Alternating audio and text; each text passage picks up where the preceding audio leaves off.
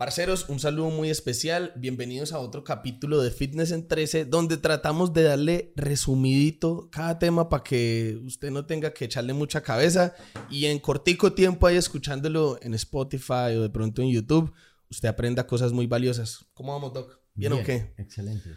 13 minutos. De una. Ya saben por qué Fitness en 13. Porque, pues, aquí le tengo el conocimiento. Aquí se lo tengo, entonces vamos al cronómetro, lo tiramos de esta forma. Fitness en 13.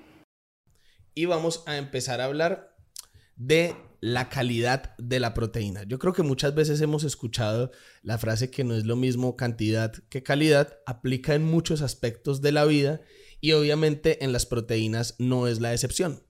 Por eso es que mm, desde hace mucho tiempo se ha hecho un esfuerzo importante, eh, sobre todo a nivel de nutrición humana, por darle como un score o una clasificación a las proteínas de acuerdo a la calidad nutricional que les proporcionan estas al individuo.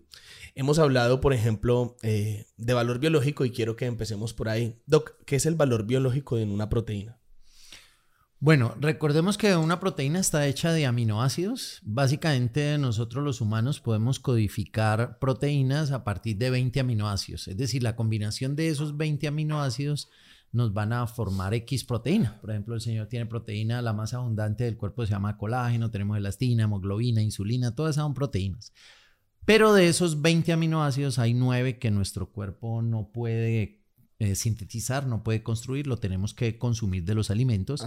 Y los alimentos que tengan en mayor proporción esos nueve aminoácidos esenciales y la proteína que nosotros tengamos la capacidad de digerir, absorber y con esa proteína construir tejido nuevo, se le dirá que tendrá un mayor valor biológico. En pocas palabras, depende de esos nueve aminoácidos esenciales y la capacidad de construir nuevo tejido vivo. Correcto. Entonces, por eso yo, de, hecho, acá tengo, para los que no, no nos ven, pero van escuchando, tengo unos apuntes para que no se me olviden cosas. Tienen chancuco ahí. Sí, y entonces había escrito que el valor biológico obviamente estaba dictaminado por la composición de aminoácidos, pero también las diferentes proporciones en las que se encuentran en esa fuente de proteína, teniendo algunos como más arriba dentro de esa clasificación, ejemplo, la leucina, y de ahí para abajo todos empiezan a convertirse como en un factor limitante de la calidad de esa proteína. Por ejemplo, yo digo, uy, entrené pierna durísimo y me voy a tomar un batido de colágeno hidrolizado, que es una, el colágeno es una proteína, ¿cierto? Sí.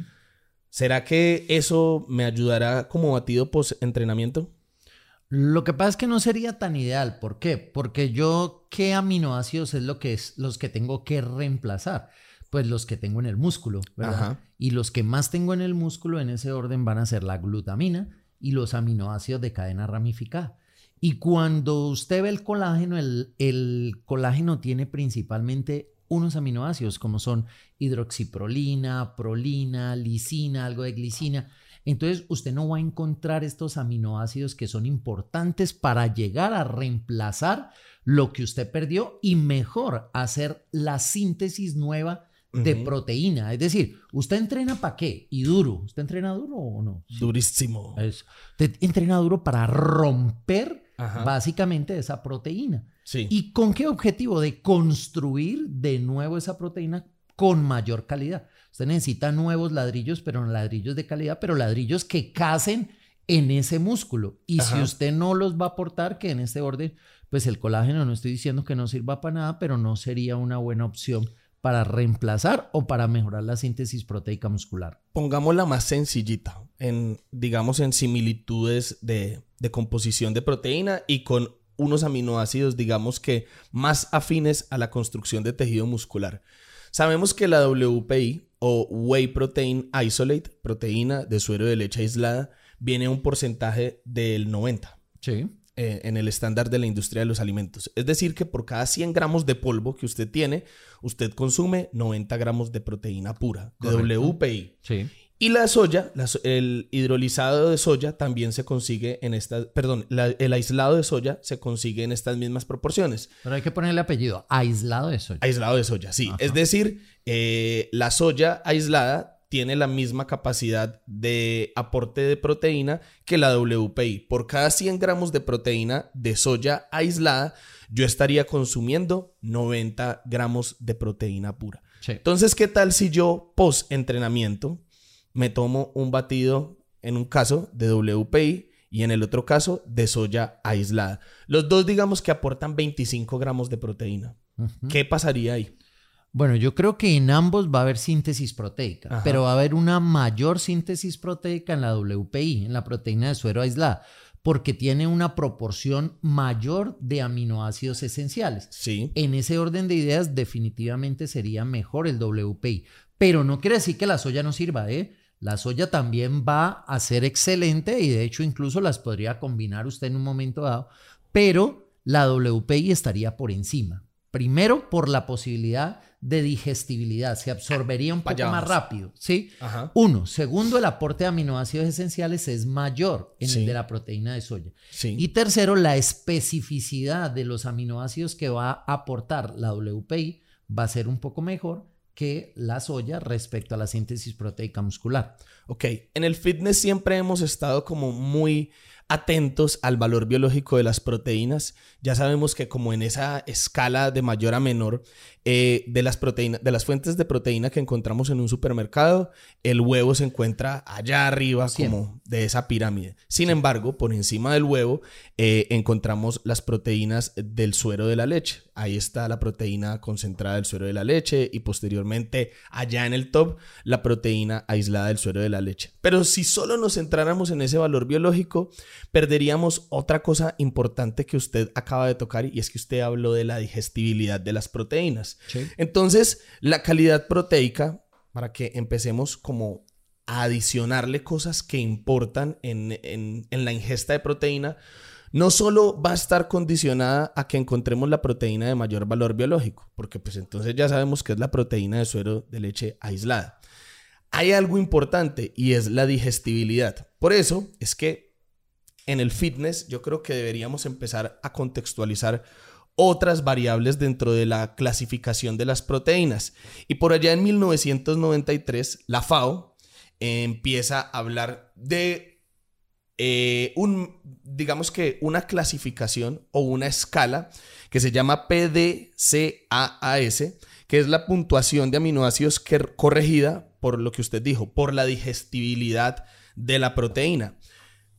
Obviamente, ahorita vamos a tocar un tema y es que hay factores antinutricionales que no fueron tenidos en cuenta. Pero hablemos un poquito de esta clasificación, Doc, de la PDCAAS, es el acrónimo eh, en inglés.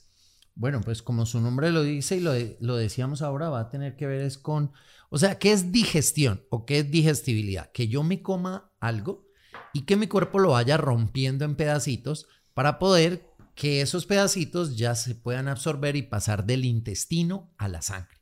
En ese orden de ideas, por ejemplo, eh, el mejor alimento sería la leche materna. Leche materna. Porque la leche materna tiene una proporción tanto de whey como de caseína en unas eh, proporciones que yo la voy a poder digerir rápidamente y voy a poder aportar esos aminoácidos y pasar del intestino a la sangre a tener el efecto anabólico que en algún momento necesitamos. Ahora, vuelvo y repito, es muy importante la especificidad de los alimentos porque usted puede consumir colágeno, listo, está bien, pero si el colágeno no le aporta los aminoácidos y la digestibilidad adecuada, pues no va a tener el propósito que se quiere. Correcto. Después del valor biológico, que obviamente tenía mucho más en cuenta eh, solo los aminoácidos que la digestibilidad de la proteína. Entonces se toma como referencia eh, este score o esta escala donde decimos, sí es importante eh, esa distribución de aminoácidos, pero es más importante lo que pasa a nivel de digestibilidad de esos aminoácidos de la fuente de proteína en cuestión. Diez años después, la, la misma FAO, es decir, del 93, pasamos al 2000 como 20 años después. Perdón, 20 años después. La FAO dice, venga, es que se nos olvidó algo y es que el proceso digestivo no termina en el tracto, sino al final del intestino delgado. Entonces, esa eh, digestibilidad proteica debería contemplarse mucho más lejos en ese proceso digestivo y entonces hacen una pequeña corrección y dicen, no nos fijemos tanto en esa medida que se había propuesto en el PDCAAS, sino tiran el DIAS, que es el índice de aminoácidos indispensables digestibles, pero al final del proceso digestivo. Entonces, Vamos un poco más a detalle, nuevamente se hace una corrección donde dicen, sí, los aminoácidos son importantes, pero es más importante lo que pasa, ya lo habíamos dicho en, el, en 1993, ya lo habíamos dicho en esa fecha, lo que pasa a nivel digestivo, pero le hicimos una pequeña corrección en el 2013, 20 años después. ¿Por qué? Porque recordemos que los alimentos no solo tienen la disposición de aminoácidos y la digestibilidad de los mismos, sino que también hay factores antinutricionales eh, que condicionan la digestibilidad o la absorción al final del, del tracto gastrointestinal o del proceso digestivo. Eh, ¿Quiénes se encuentran ahí? Entonces, ¿quiénes son los ganadores como el proceso? Ya sabemos que en valor biológico el top es proteína de suero de leche aislada. Pero luego cuando ya tenemos en cuenta la digestión, no solo la disposición de los aminoácidos, ¿quiénes se llevan como el trono? Pues yo diría que la proteína de la leche como tal. La proteína de la leche. Entonces, lo que pasa es que, pues, aquí ojo con lo que estamos diciendo, ¿no? Porque entonces vamos a decir lo siguiente. Ah, bueno, pues entonces tomemos leche, páseme un vaso de leche. El problema es que, pues, la leche... Es el aislado de la proteína, eh, es que no es la leche, para que lo, para que lo tengan ahí ese, ese paréntesis. Exacto. Es el aislado de la proteína de leche. Exacto. Entonces, por eso estamos hablando de proteína de leche, no de leche, sino el aislado. O sea, quitarle a usted las otras cosas de la leche y cuando usted se queda con la proteína de la leche, es decir, cuando usted se queda con la whey y la caseína y las mezcla y las une, va a tener un valor agregado, ¿sí? Y eso fue lo que tuvimos en cuenta en un momento dado. O sea, es respecto a la evidencia y respecto a lo que se dice hace mucho tiempo. Entonces, si usted me dice, y lo único que importa es el valor biológico, pues hombre, WPI, definitivamente. Y ese sería el mejor batido. Sí, y, y de hecho es un excelente batido. Pero si usted me dice, no, venga, no solamente tengamos el valor biológico, tengamos en cuenta la digestibilidad de esos aminoácidos y tengamos en cuenta de esos aminoácidos qué tanta proporción llega al final y qué tanta proporción se absorben con la calidad que son. En ese orden de ideas, usted tendría que tener en cuenta la proteína aislada de la leche y en este caso estamos hablando de la whey y de la caseína. Por eso es que eh, cuando usted se encuentra con Best Protein de ProScience, y esto va más allá de la cuña a la empresa, eh, usted se encuentra con dos proteínas. Una es la de mayor valor biológico, proteína de suero de leche aislada, pero no nos quedamos en eso, porque a pesar de que la caseína micelar no tiene tan alto valor biológico como la proteína de suero de leche aislada, buscábamos un propósito a nivel de digestibilidad. Es decir, tener un aminograma brutal, obviamente con un aminoácido condicionante eh, de la síntesis de proteína muscular muy alto, como es la proteína de suero de leche, aislada con su alto contenido de leucina, y le echamos, la gente dice, ¿por qué se tiraron la proteína de suero de leche aislada con la caseína micelar? Que bueno, incluso llegó a estar hasta más cara. O sea, no es que no la tiramos, antes la enriquecimos, porque pese a que tiene un valor biológico menor, lo que hace a nivel de digestibilidad por sostener esa síntesis de proteína por más tiempo y liberar más aminoácidos a lo largo de 8, 10, incluso 12 horas, es que la deja en esa escala, en ese top de clasificación de proteínas arriba, número uno. Sí, definitivamente. Cuando usted, la whey se absorbe muy rápido, pero como se absorbe muy rápido, al final del intestino, usted no va a encontrar todavía esa absorción de aminoácidos. Pero cuando usted la mezcla con la caseína, como se va absorbiendo lentamente, brutal, boom, todo esto es simplemente poder anabólico. Entonces no solo son aminoácidos, sino es el índice de aminoácidos indispensables digestibles. Es el, mm, digamos que, el método más actualizado para medir la calidad de una proteína. Ahí los dejamos, parce. Todo bien.